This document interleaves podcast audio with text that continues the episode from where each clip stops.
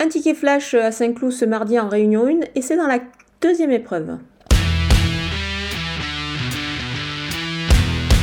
Le numéro 2, Erevan, est un poulain euh, très estimé par, son entourage. C'est un fils tout simplement de la très bonne Hervé Dia, qui défendait également la Kazakh Agakan.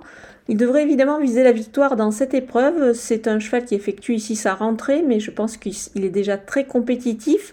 Comme le lot est assez homogène, je pense qu'on peut le tenter euh, bah, gagnant au jeu simple. Il pourrait pourquoi pas y avoir une cote quand même assez intéressante. On va lui faire confiance. Moi, c'est un poulain que je vois que je vois gravir les échelons et aller vraiment au plus haut niveau.